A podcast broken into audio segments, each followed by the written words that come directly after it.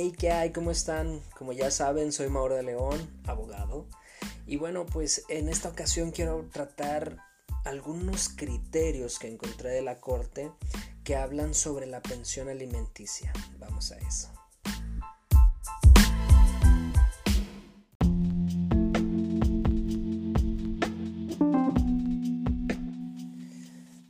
Entonces, pues bueno, vamos a, entrar de lleno.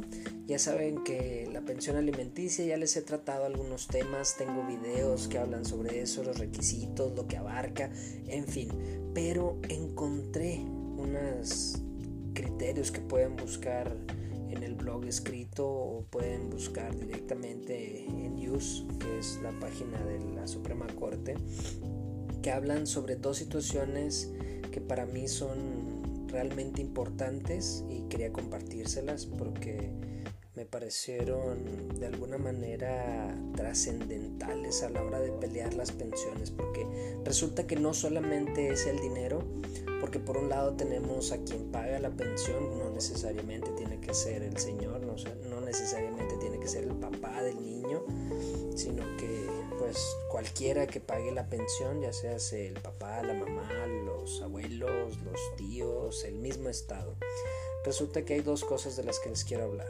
Una es la administración, es decir, la entrega de los estados de cuenta o la administración, el en qué se está gastando el dinero que les están pagando por concepto de pensión alimenticia. Y la otra es la vivienda. Entonces vamos a tratar de separarlos, vamos a hablar primero de uno y luego del otro.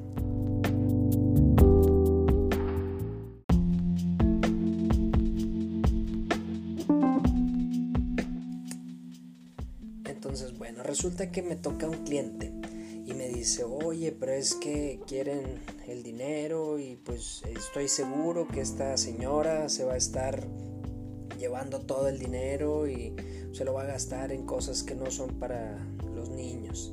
Entonces, pues a mí me llama la atención, vamos a ver lo del asunto, porque a mí no me tocó el juicio de alimentos, a mí me, me, toca ya después de la sentencia, ya después de que pues realmente le, sí le había estado dando dinero, pero se dio cuenta que no, no, no había, no se había estado gastando para lo que se debía, ¿no? Porque al final del día le seguía pidiendo para más cosas, ¿no? Entonces, se les estaba yendo el dinero. En fin, no vamos a entrar en detalles en cuanto a la situación del Señor, pero lo importante de esto fue que me pongo a buscar criterios y existe efectivamente un criterio donde nos, nosotros podemos reclamar el hecho de la rendición de cuentas, que es este, que nos expliquen en qué se está gastando el dinero. Si bien es cierto la tesis aún no llega al criterio de jurisprudencia, es decir, no es este no llega al grado de ley, sin embargo los jueces tienen que tomarlo en cuenta y dentro del mismo criterio dice que pues es en la medida de lo posible. O sea, no le vamos a pedir estados de cuenta si la señora no maneja estados de cuenta. No le vamos a reclamar facturas si ni siquiera está dada de alta como persona física con actividad empresarial. No, si está como sueldos y salarios, pues no te puede emitir una factura. Entonces, para no meterla en broncas mayores, pues con tickets, con notas, con pero que se vea que son estrictamente para lo que los menores lo necesitan, ¿no? Esto es en cuanto a la administración. Vamos a ver qué es lo que pasa entonces con la habitación.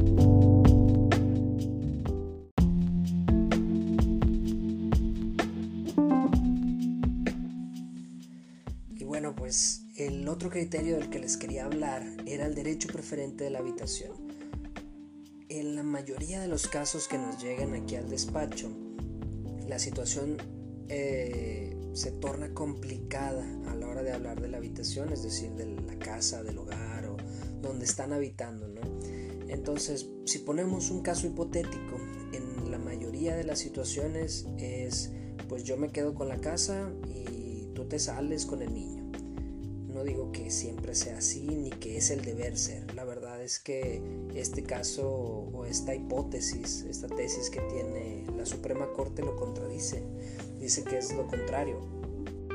¿Y por qué dice que es lo contrario? Porque la situación es esta.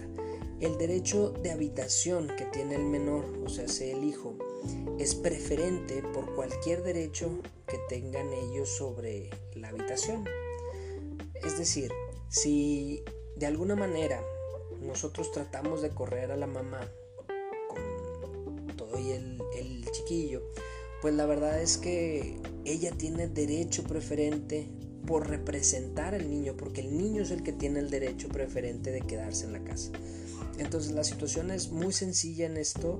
La verdad es que sí me han tocado casos, sí me ha tocado esto de, pues estoy en la casa de mi mamá porque pues la verdad es que él me corrió de la casa y esto es más común de lo que me gustaría aceptar y la verdad es que sí me preocupa. Entonces quiero decirles a todas las personas porque también puede ser que me corran a mí como papá con todo de mi hijo, bueno, pues yo representando a mi hijo yo tengo el derecho preferente. Entonces, bueno, esto es para que lo tomen en cuenta, son dos pequeños criterios que, que quería mencionarles, espero les sirva, tómenlos en cuenta. Esto lo que me gusta de hablar de los criterios de la Corte es que aplican a nivel nacional. Esto va desde aquí en Nuevo León hasta donde ustedes nos estén escuchando dentro de la República Mexicana, también tenemos gente que nos escucha fuera y a ellos sí lo lamento. Yo creo que tendrían que decirme cuál es, su duda al respecto dentro de su país para ponerme a leer cómo funcionan las leyes allá. Pero bueno, en fin.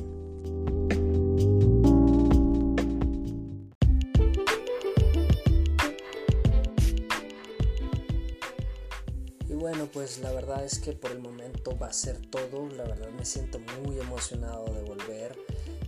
Martes a martes vamos a estar subiéndoles contenido. A partir de la una de la tarde van a poder estarlo escuchando. Ya saben que me pueden encontrar en todas, todas, todas las redes como soy Mauro de León. En LinkedIn, en Instagram, Facebook, en Twitter me pueden estar encontrando así como soy Mauro de León. No olviden seguir las redes de grupo como GPO de León, Jurídico de León.